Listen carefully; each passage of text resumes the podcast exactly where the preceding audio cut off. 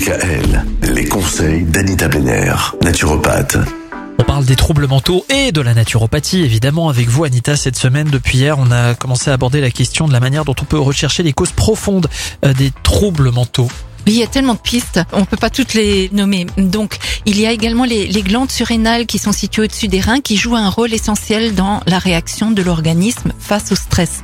Et lorsque le stress devient chronique, ben, il s'accompagne d'un cocktail de produits chimiques nocifs qui peuvent submerger votre organisme et contribuer à des problèmes de santé mentale. Après, il y a l'inflammation.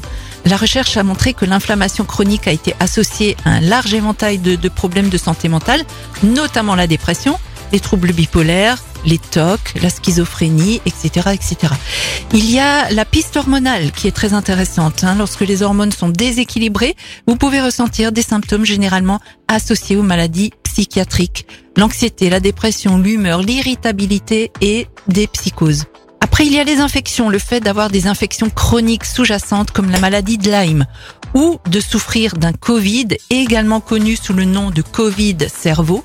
Hein, ça, Ah bah oui. oui, c'est vraiment quelque chose que l'on voit apparaître. C'est des Covid longs, mais il y a le Covid-cerveau qui à long terme est lié à de nombreux euh, problèmes généralement considérés comme des problèmes psychiatriques.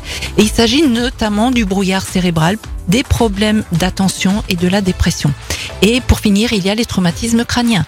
Donc les travaux d'imagerie cérébrale montrent clairement que les traumatismes crâniens augmentent le risque d'anxiété, de troubles paniques, de dépression, de toxicomanie, des troubles de la personnalité, d'agressivité, de problèmes d'apprentissage et de démence.